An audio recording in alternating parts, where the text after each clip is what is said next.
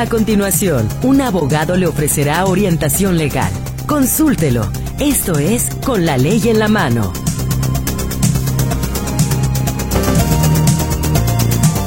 ¿Cómo le va? Muy buenas tardes. Me da muchísimo gusto saludarle en este martes ya 20 de febrero de 2024, esperando que su jornada esté fluyendo positiva y óptimamente en todos los sentidos. Mil gracias por el favor de su escucha y esperamos, como cada martes y jueves, particularmente en este espacio, bueno, de hecho en toda la barra de programas especializados que tiene para usted Radio Metrópoli de lunes a jueves de 5 a 6 de la tarde, poderle servir, poderle ser útil poderle llevar orientación e información que sea para usted importante para poder inclusive resolver algunas situaciones desde lo contable como los lunes o los martes y los jueves como hoy que es en materia legal, en materia también de seguridad social y los miércoles a nivel empresarial. Pues aquí estamos entonces con muchísimo gusto y le saludamos mi compañera Berenice Flores, quien estará atendiendo su comunicación en el 33 38 13 15 15 y 33 38 13 14 21. A sus órdenes, ya lo sabe también, en el WhatsApp y en el Telegram tenemos este puente de comunicación. Usted escríbanos para el que en el que tenga usted eh, sus preferencias, porque hay gente que no le gusta el Telegram, hay gente que no le gusta el WhatsApp, en fin. De cualquier manera, hay forma de comunicarse y el número para ambas plataformas es el 3322 2327 38. Si le pido un favor, es muy importante que usted revise su redacción antes de enviarnos su mensaje que esté claro, que tenga la puntuación, saber si nos está usted preguntando, si nos está solamente compartiendo algo, porque a veces yo no veo que, estén preguntando algo, yo veo como una afirmación, paso de largo y luego me dicen, oye, ¿por qué no me responden? Perdón, pues es que yo no veo signos aquí de interrogación. Entonces, o que me ponga pregunta, yo pensaba que era una afirmación, entonces, pues así tal cual la leo. ¿no? Entonces, le pido en ese sentido que nos ayude porque al final del día se trata de que usted tenga la asesoría de parte de nuestra experta, como es esta ocasión, que ahora ya le estaré saludando y le estaré diciendo de quién se trata, para que pueda llevarse la respuesta que requiere. Entonces, eso también nos ayuda mucho que usted plantee bien su problemática, si es que hay alguna problemática o alguna inquietud que usted tenga, para que entonces le podamos atender y servir como usted se lo merece. Mi compañero Gerardo Huerta está en el control de audio, soy su servidora Mercedes Altamirano, y esta tarde recibo con muchísimo gusto a la licenciada Claudia del Rocío Álvarez Rojas. Ella es experta en afores, pensiones y retiros. En pocas palabras, una experta en materia de seguridad social. Qué gusto me da verla y le agradezco infinitamente que nos esté acompañando en esta ocasión. ¿Cómo está, licenciada? Muy bien y muy agradecida de la invitación y de que los radioescuchas estén atentos al programa. Gracias. Pues el tema que nos trae hoy me parece que sí es importante porque creo que es una de las preguntas más frecuentes que le llegan cuando nuestros radioescuchas participan, por supuesto. El tema de cómo determinar la pensión. Las personas se preguntan, ¿cómo debo de determinar mi pensión? Entonces, justamente de eso se trata el día de hoy, este programa. Posteriormente, bueno, ya estaremos dándole a usted el espacio para que la licenciada Claudia del Rocío Álvarez Rojas, en materia de seguridad social, responda a sus preguntas. El tema entonces es cómo determinar tu pensión. El ABC, licenciada. ¿Por dónde comenzar, por favor? Bueno, primeramente, separando qué ley somos. ¿Y qué ley somos más que ver con el número? Porque a veces decimos, ah, es que yo tengo número porque eh, mi número dice de afiliación que empecé a cotizar en el 80, en el 85, el 90, no. Cuando no, a nosotros se nos da un número de IMSS, es un preafiliatorio. Nosotros realmente convertimos ese número preafiliatorio en un número real cuando empezamos a cotizar. Entonces, lo primero que tenemos que revisar es cuando empezamos a cotizar. Antes del primero de julio del 97 o después de julio del 97. Si empezaste a cotizar antes del primero de julio de 1997, tienes derecho a pensionarte por el esquema de la ley 73. Recordemos que la ley 73 ya no existe. Lo que existe es la manera en la que yo me puedo pensionar, es decir, de qué manera yo quiero pensionarme. Porque porque todo lo demás, cómo se, se dan las incapacidades y cualquier otra cosa, es, son en función a la ley 97, que es la ley vigente. Solo para el caso de pensión, a mí me preguntan, siendo una ley 73, si quiero elegir el régimen 73 o el régimen 97.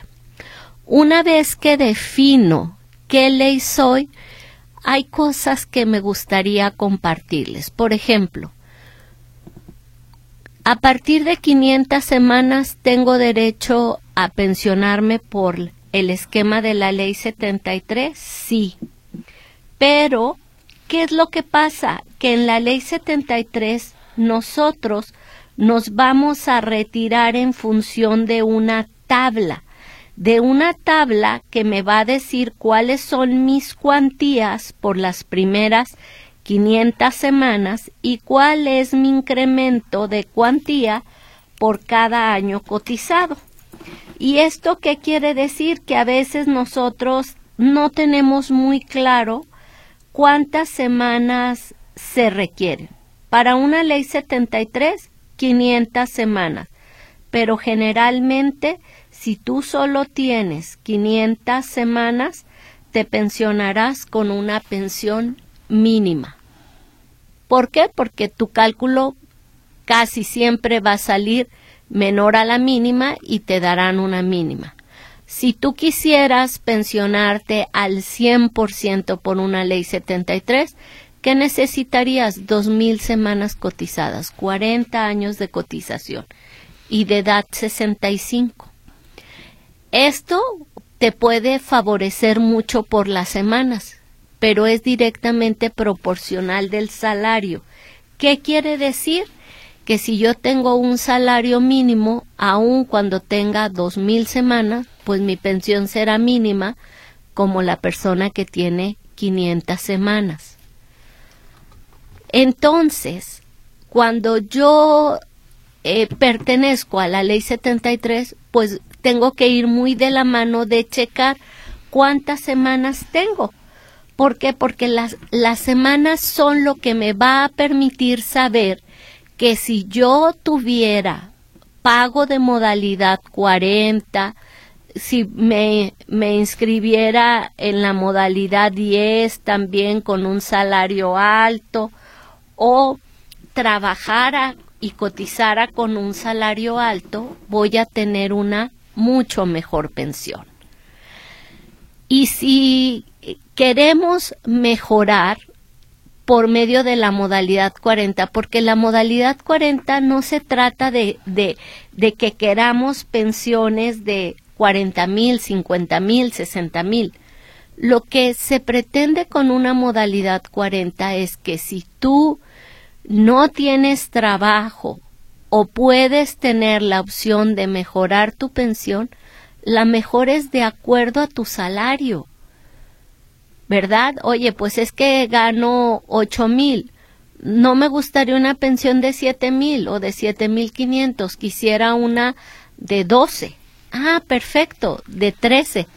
Pero a veces ganamos ocho mil y queremos una pensión de cincuenta mil pero no nos hemos dado la oportunidad de ver cuáles son tus semanas y lo más importante, si el día de mañana tuvieras que pagar modalidad 40, ¿cuánto recurso tienes para pagar modalidad 40? ¿Por qué?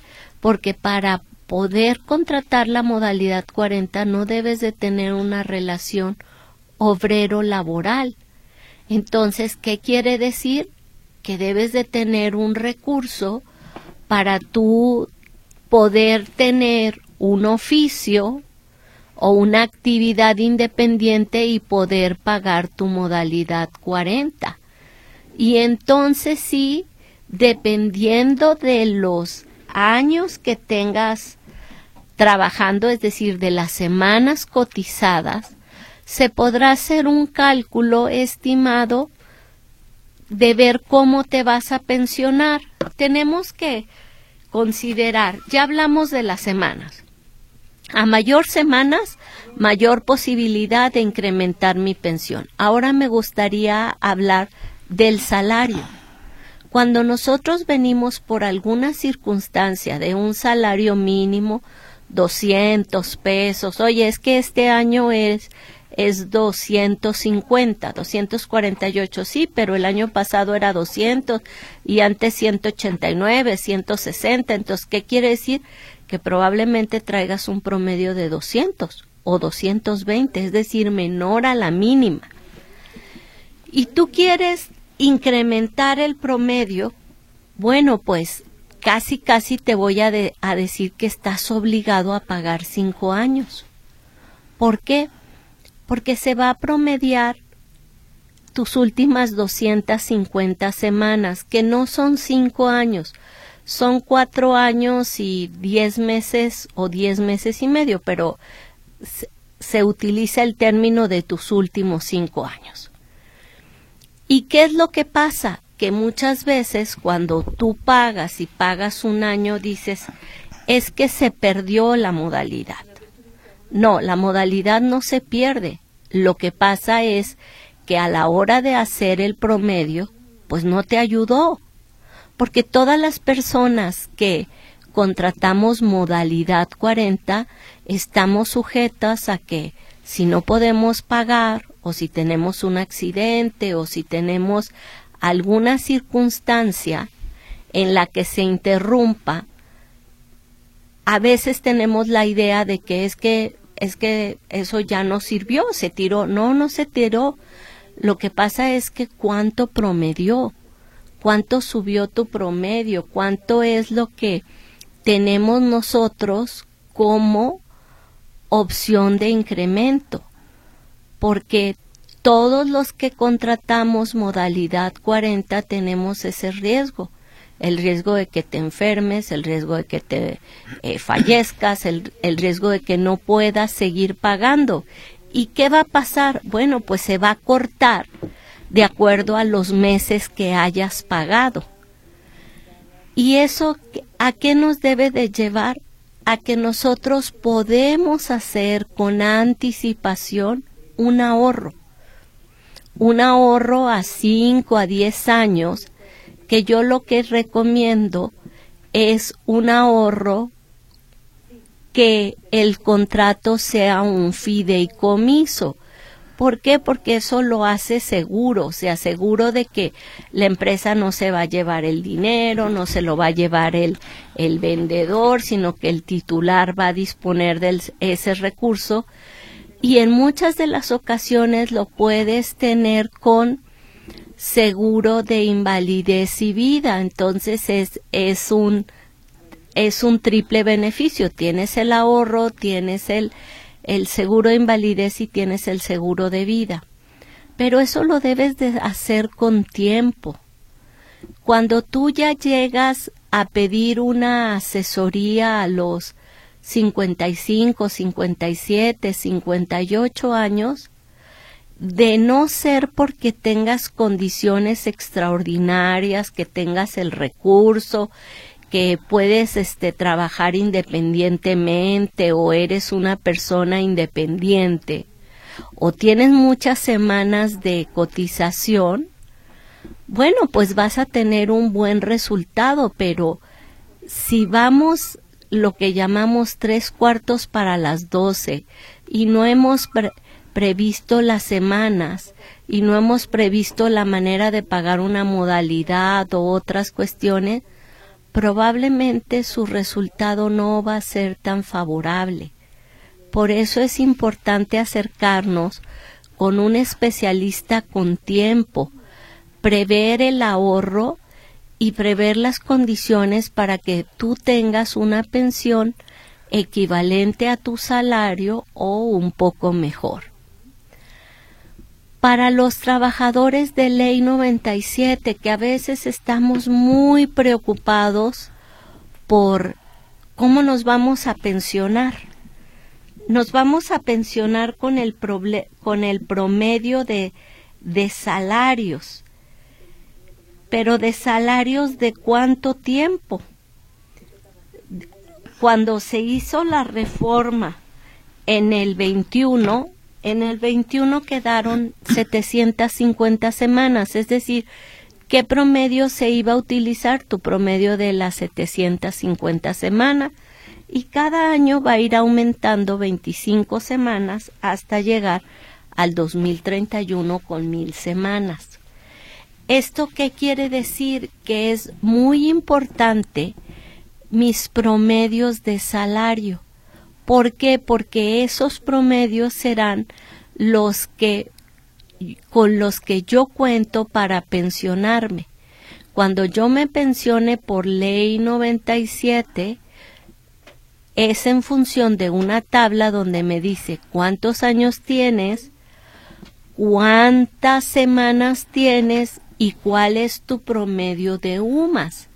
Y en función a eso, tú te vas a poder pensionar. En una ley 97 tenemos a veces la idea de que la modalidad 40 eh, no existe para una ley 97. Sí, sí existe. La diferencia es que se te van a promediar 15, 16, 17, 18 o 20 años, dependiendo del año en el que cumplas 60 años y en ese año cuántas semanas se requiere. Entonces, si puedes pagar modalidad 40, ¿cómo te va a aplicar? Pues es dependiendo de tus salarios. Y la ley 97 tenemos una idea muy equivocada de que de que no podemos hacer nada y claro que pueden hacer la gente joven lo más importante que puede hacer es ahorrar ¿Y por qué ahorrar? Porque los instrumentos de planes personales de retiro se hacen interés compuesto. Entonces, si tú ahorras 40 años, 30 años, 20 años, el interés compuesto te va a duplicar o a triplicar. Este, funciona de la misma manera que cuando tú sacas una deuda, una casa y la compras a 30 años y dices, híjole, es que la debo y, y, la he pagado tres veces. Ah, en el ahorro funciona de la misma manera. Es decir, tu ahorro se multiplica exponencialmente por tus intereses compuestos. Pero ¿qué debes de hacer tú o qué es lo adecuado para una persona de ley nueva que ahorre? porque cada peso que ahorre por 20, 30 o 40 años, dependiendo del horizonte que ella decida ahorrar, ese dinero se te va a triplicar o cuadruplicar. Y estamos hablando de ahorro, no de inversiones, porque el ahorro es lo que te va a poder te va a poder dar la oportunidad del día de mañana invertir. La primera fase o el, primer término es que ahorres. Y hay ya instrumentos muy elaborados para que la gente joven ahorre. Desde su afore, y en su afore hay eh, eh, ahorro a corto plazo, ahorro a largo plazo, ahorro con deducción fiscal, ahorro complementario, ahorro solidario. ¿De qué depende? de las expectativas del cliente. Y aparte de eso, hay otros tipos de ahorro en planes personales o hay también fideicomisos, que el fideicomiso es el tipo de, de contrato. Es decir, tú ahorras pero con un contrato de fideicomiso que a mí me parece seguro.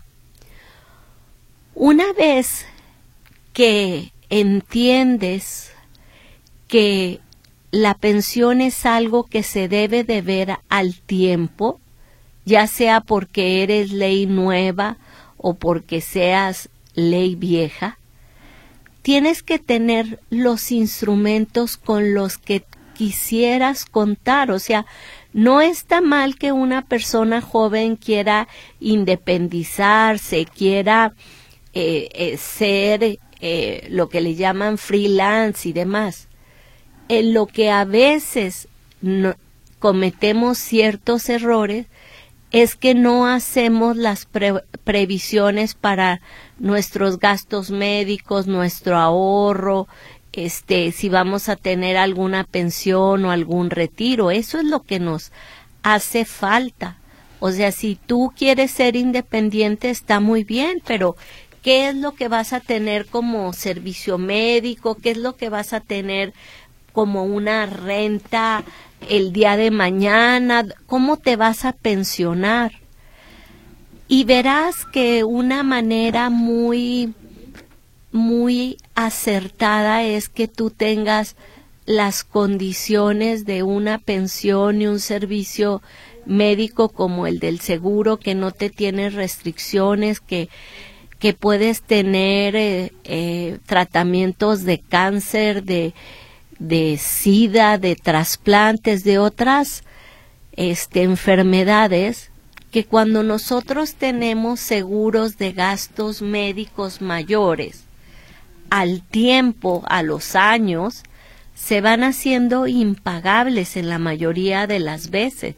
Entonces las personas terminan cancelándolos a los 60 o después de los 60, que es cuando de verdad los vas a necesitar. Por eso siempre es importante tener una opción B o una opción C. ¿Para qué? Para que tú puedas, aparte de, de, tus planes personales de ahorro, contar con el plan de la, de la pensión, porque eso es un derecho que tienes de seguridad social por estar en este país. Y no digo ser mexicano, si tú eres extranjero, pero estás de manera regular aquí en este país, tienes tu permiso migratorio y tienes tu, tu permiso para trabajar, tú también serás acreedor a estos beneficios. Y si nosotros ganamos buen dinero y tenemos deducciones fiscales, los planes de ahorro para el retiro para una persona que paga impuestos son extraordinarios porque podemos deducir hasta el 36% del, del fideicomiso, del plan de retiro, con un tope de 10% de mi salario o 5 UMAS. Entonces, ¿qué es importante cuando yo piense en cómo me voy a retirar. Primero, ¿qué ley soy? Segundo, ¿cuántos años tengo cotizando? ¿O qué planeo hacer para cotizar?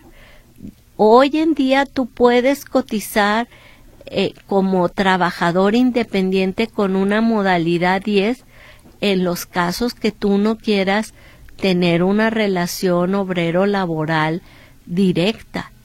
Y hay también otro, otro sinnúmero de, de modalidades en las que tú te puedes ir ajustando dependiendo de tus necesidades. Pero lo más importante es hacer un stop para ver no dónde estamos, sino a dónde queremos llegar. ¿Y qué vamos a hacer para llegar donde nos hemos propuesto llegar. Sería todo, Mercedes, de esta pequeña reflexión.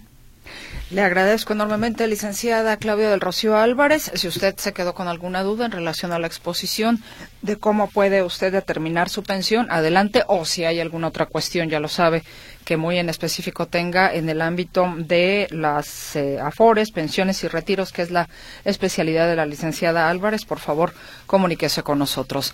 Tenemos que hacer una pausa. Regresamos ya con la participación de nuestra audiencia, que amablemente nos da su confianza justamente para tratar de ayudarle en la medida de lo posible con nuestros expertos, como el día de hoy, con la licenciada Claudia del Rocío Álvarez Rojas, que ella es experta en materia de seguridad social.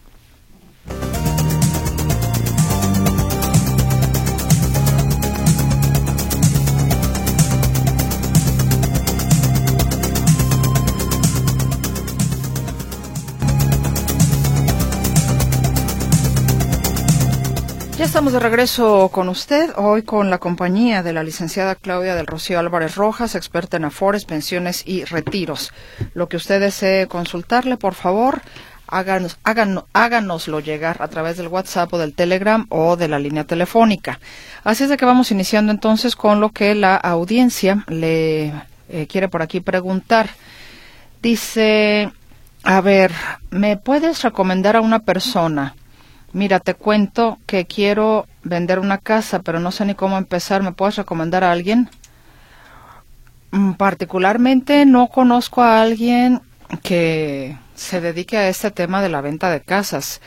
Quizás una, inmobiliaria, pues, ¿no? Eh, yo tengo una conocida que ah, se dedica a, a, vender casas y bueno, eh, si me mandas un WhatsApp al final, te puedo dar el, el contacto para que tengas una entrevista con ella y si te interesa las condiciones en las que ella trabaja, pues adelante, sino también con alguna inmobiliaria. Bueno, pues ahí está una opción. Mari, aguántenos tantito. Eh, en un ratito más vamos a dar el, el WhatsApp de la licenciada Claudia del Rocío Álvarez. Nos dice Eduardo, comencé a trabajar cotizando al Seguro Social a partir del 2001. ¿Cómo aplicaría mi pensión cuando deje de trabajar por retiro por vejez? ¿El retiro es lo mismo que jubilarse? Saludos.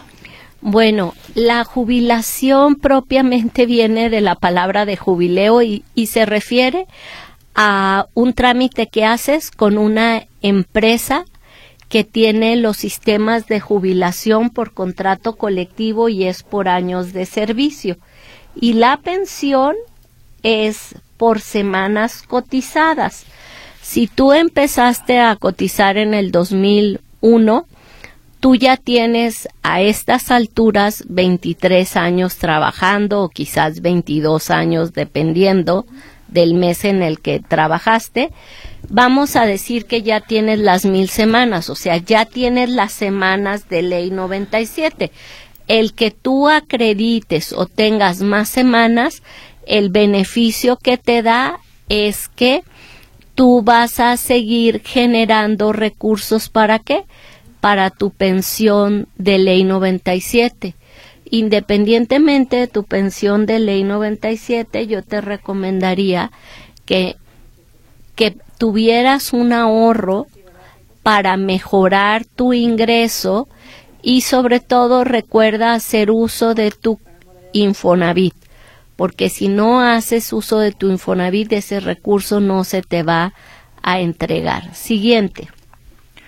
Anónimo. Mi esposo vivió con una pareja cuando nos separamos. Fallece mi esposo y me entero que le heredó la Afore a esta persona con la que vivió. ¿Se puede hacer eso porque no era su esposa?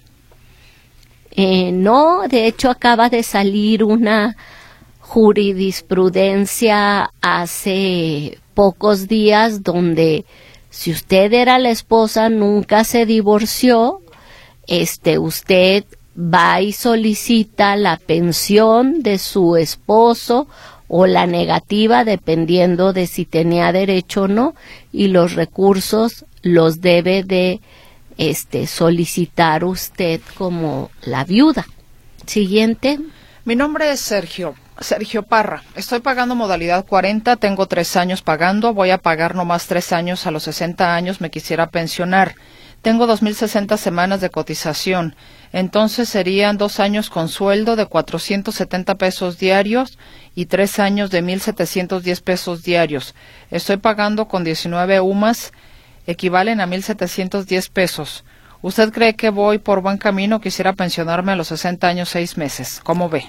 Pues va por muy buen camino porque lo que a usted le favorece mucho son sus semanas y eso le va a dar una mayor cuantía. Siguiente. Eh, José González, ¿se puede realizar el retiro del SAR 97? El SAR 92-97 usted lo retira a los 60 años cuando se pensiona a los 65 en caso de negativa de pensión o cuando tiene usted un contrato colectivo en el que se jubila, llámese Comisión Federal, Teléfonos de México o IMSS, lo puede retirar en el momento de jubilarse con un documento que se conoce como anexo A para comisión y en el Seguro Social creo que se conoce como J, JPR, algo así, que autoriza a la administradora a que se devuelva el dinero porque cumplieron con los años de servicio que eh, especificaba el contrato colectivo. Siguiente. Anónima. Si una mujer que trabajó por dos años en dos empresas diferentes con seguro social y ya tengo 65 años, ¿ya no le corresponde nada o todo se perdió? Sería importante saber en qué años trabajó, porque si trabajó antes del 92, ni siquiera vamos a tener SAR 92-97. Si trabajó del 97 para acá, y tendríamos que, que ver qué, qué ley es, ¿verdad? Pues si es ley 73, pues obviamente no reúne las 500 semanas, es una negativa. Si es ley 97, no, no reúne las 825. En ambos casos hay que hacer un trámite en el seguro de pensión. Nos van a dar la negativa y con esa resolución de negativa voy yo a mi administradora con mi INE, mi CUR, comprobante de domicilio, estado de cuenta bancario, RFC o constancia de situación fiscal y la negativa de resolución y entonces la administradora me entregará el recurso. Siguiente. Tengo 48 años y dejé de trabajar. Primera pregunta. ¿Puedo pagar modalidad 40 mientras consigo otro trabajo? Sí pudiera pagar siempre y cuando en los las últimas 250 semanas cotizada tenga 52 semanas. Si no es así, entonces no puede pagar modalidad 40. Eh, Podría inscribirse en modalidad 10 o en alguna otra modalidad. Siguiente. La otra pregunta de esta misma persona. ¿Y si ya no trabajo hasta la edad de jubilación, tendré problemas? Lo que necesitaríamos saber es cuántas semanas tiene para saber la conservación de derechos y en función de la conservación de derechos saber hasta qué fecha usted tendría derecho a pensionarse. Pero vamos a decir, si usted empezó a trabajar a los 20 años y a los 48 usted deja de trabajar, son 28. Si usted divide 28 entre 4, son 7. Es decir, a los 7 años de no trabajar perdería su conservación de derechos. Entonces yo le recomendaría que se asesorara para que ya sea que trabaje o no pueda tener derecho a una pensión. Siguiente. Anónimo, pregunto, ¿actualmente de cuánto es la ayuda por defunción de un asegurado? Y si el fallecido pagó por anticipado un paquete funeral y la empresa vendedora no expide factura, ¿qué hacer? Bueno, el seguro social te da lo de dos UMAS de ayuda tienes que llevar la factura en los siguientes, antes de los 90 días de que haya fallecido eh, la persona. Y respecto a la factura, de que no la da, la factura se te da hasta el periodo en el que se liquida. Y si no se liquidó en su momento, este el paquete funerario a la hora que, que se solicite el servicio pues se podrá este pedir la factura de alguien más la verdad no no sé si la funeraria se negara a dar la factura qué pudieras hacer siguiente Carlos Salcedo un amigo falleció estuvo asignado no afiliado en Afore 21 Banorte estaba cotizando. Dejó un hijo de 11 años y concubina, madre de su hijo. La pregunta es, ¿qué se necesita para que el niño y ella tengan pensión por orfandad y viudez? Ella tiene constancia de concubinato por el ayuntamiento. Lo primero que necesita hacer ella es ir a solicitar la pensión. Entonces, una vez que ella solicite la pensión al Seguro Social, le van a pedir que tenga un registro de Afore. Entonces, ¿quién va a hacer el registro de Afore? Ella.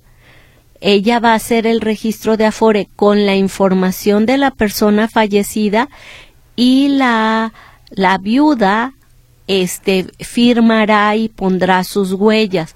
Y de esa manera va a tener ya registro de Afore el fallecido.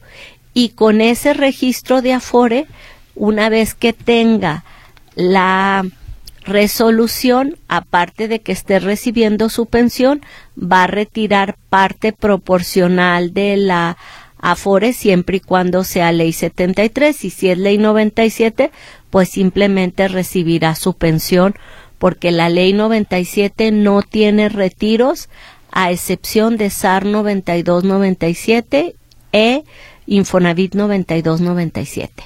Siguiente. ¿En qué oficina puedo solicitar el aumento a la pensión que ya se está percibiendo? Dicho aumento sería por concepto de ser personas independientes familiares ni beneficiarios que menciona IMSS y que es de un 15% adicional a dicha pensión. ¿Podría consultarlo a BID persona a BID?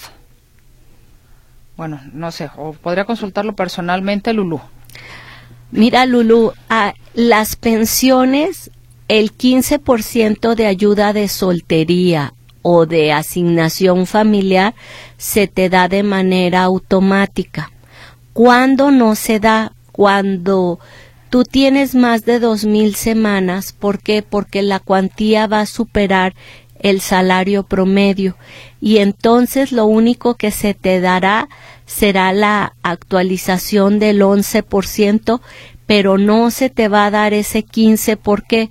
porque la pensión eh, rebasaría el promedio del salario de las últimas 250 semanas.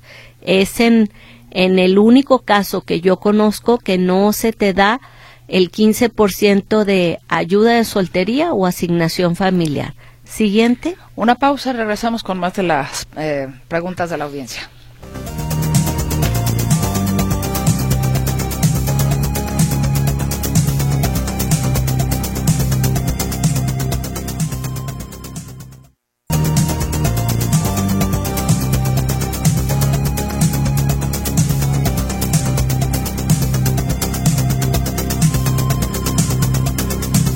Hay mucha participación de nuestra audiencia. Vamos a tratar de darle eh, respuestas al mayor número posible.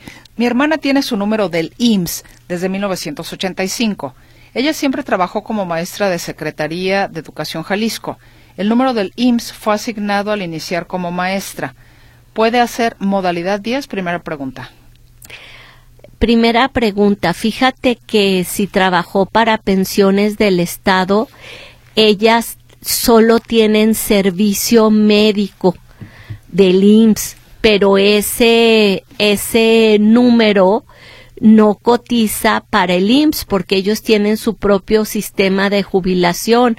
Entonces hay que ver si cotizó en otra empresa o en otro lado, porque bueno, si ahorita se da de alta para modalidad 10, pero el número, aunque haya sido del 80, empieza a generar semanas en el 2024, pues olvídate, se va a tener que jubilar en 20 años, o sea, va a tener que generar las mil semanas, entonces necesitaría como más información para darte una respuesta más asertiva. ¿Por qué? Porque ellos no, pensiones del Estado jubila y lo único por lo que tiene el número de IMSS en el caso de los maestros es para recibir servicio médico. Siguiente. Esta misma persona nos le pregunta, licenciada, ¿la invitada hace estudios sobre la pensión Ley 73? Sí.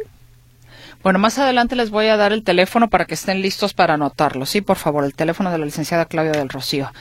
Nos dicen mi duda. En la modalidad 40, los años para promediar el salario se empiezan a contar a partir de la fecha de inscripción en la modalidad 40 o año eh, calendario Octavio Herrera. No, Octavio, a partir de que tú contratas la modalidad, ahí empiezan a contar, vamos a decir que son, es la que pagaste este 40 meses, pues serán 40 meses de modalidad más 20 meses de tu salario al, para completar los 60 meses o 250 semanas que marca la ley. Siguiente. Checo, tengo 700 semanas, dos salarios mínimos. ¿Cuánto me tocaría con 750 semanas? Casi me atrevo a asegurarte que te tocaría la pensión mínima. ¿Por qué? Por la cuantía. No traigo mi, mi perfilador, pero cuando tienes muy pocas semanas, aun cuando quisieras tener una pensión alta, no puedes porque la cuantía es pequeña.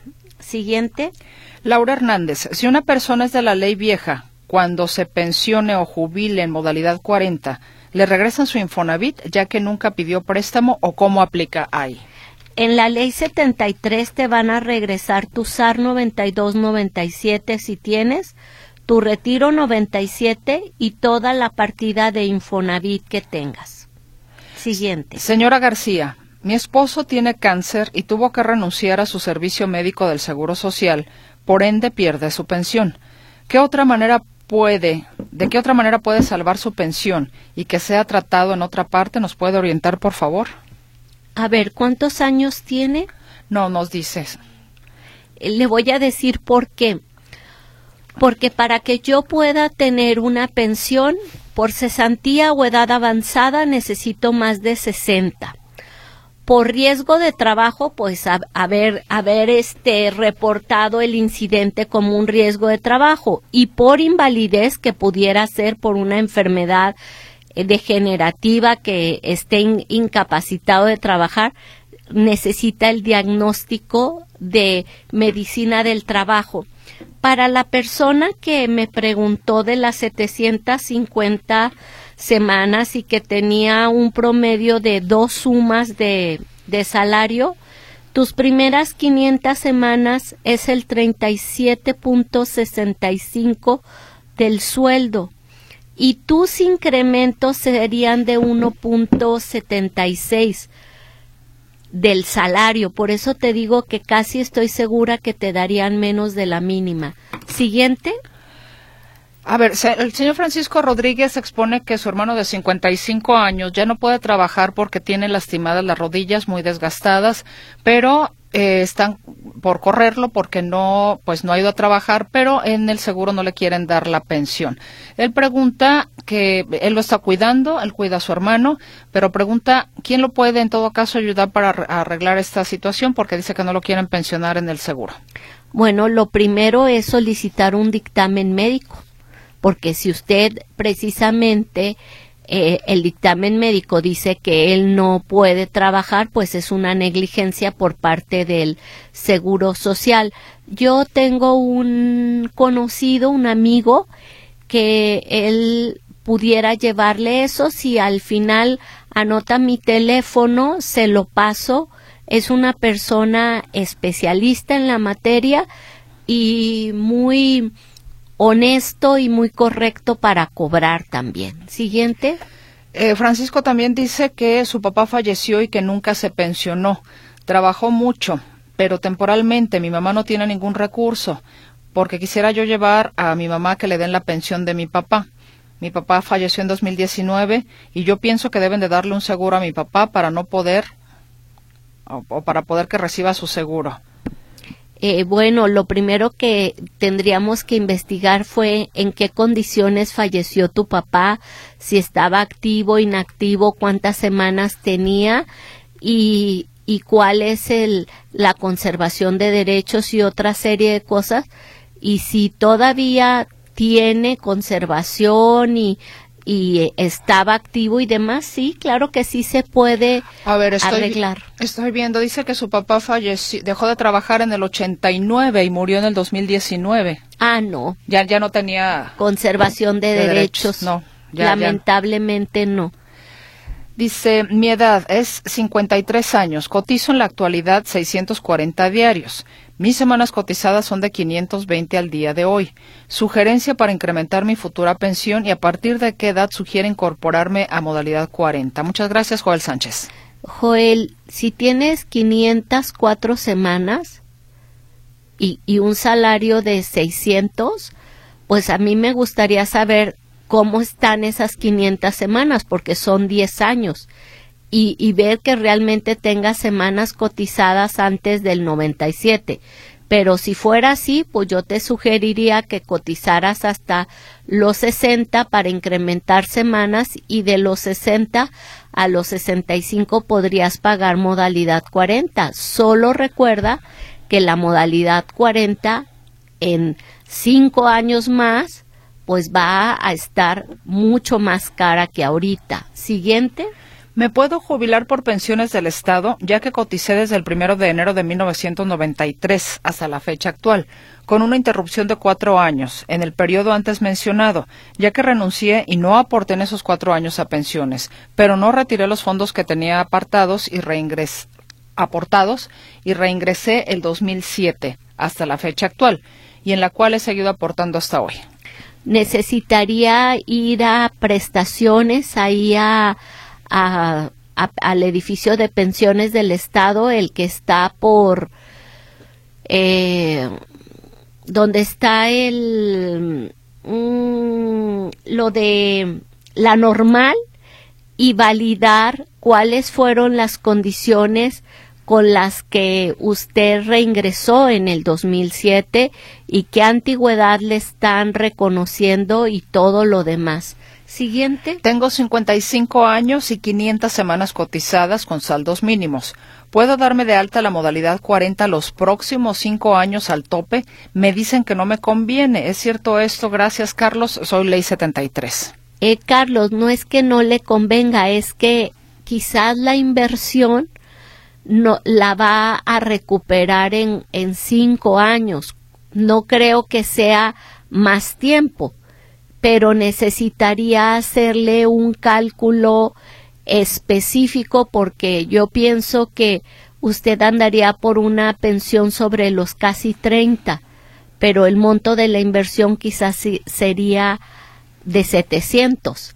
Entonces hay que ver en referencia si para ese entonces la pensión es de 10 mil, usted tendría 20 mil de utilidad, por decir algo y eso es lo que tendríamos que checar un costo-beneficio. Siguiente. Jesús Guzmán, trabajé en una empresa, Calzado Canadá, de 1977 a 1987. ¿Cómo le hago para tramitar una pensión? A la fecha tengo 62 años. Aclaro, cuando salí de la empresa ya no seguí cotizando. Pues lo primero que necesitamos es que se reactive por más de un año para que con esa reactivación sepamos realmente cuántas semanas tiene y en función de eso tratar de que llegara a sus 500 semanas y que tenga ya su conservación de derechos. Siguiente. ¿Qué porcentaje anual sube la pensión? Pregunta Mari. Mari, la del índice nacional de precios al consumidor en el mes de febrero. Siguiente. Irma de Jesús, pregunto, ¿qué conviene para tener una buena pensión con ley 73 y modalidad 40? Aún no tengo ni 300 semanas y tengo más de 60 años.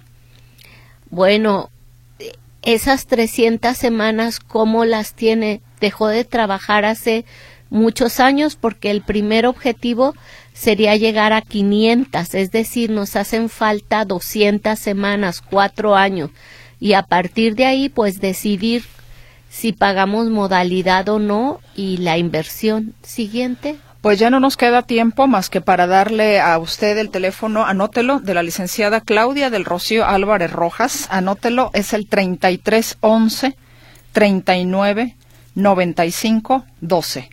3311 39 95 12. Mándele primeramente, por favor, un WhatsApp una disculpa para las personas que ya no alcanzamos a sacar al aire, pero de igual manera usted le puede mandar este mismo mensaje que nos hizo llegar aquí a Radio Metrópoli a través de el WhatsApp. Primero WhatsApp para poder entrar en contacto, pues porque anda por ahí ocupada ella. 3311 399512. Licenciada, muchas gracias. Es usted muy gentil. Gracias a todo el público. Saludos. Gracias a usted por el favor de su escucha. Hasta aquí llegamos con este espacio de Con la Ley en la Mano. Hasta el próximo jueves.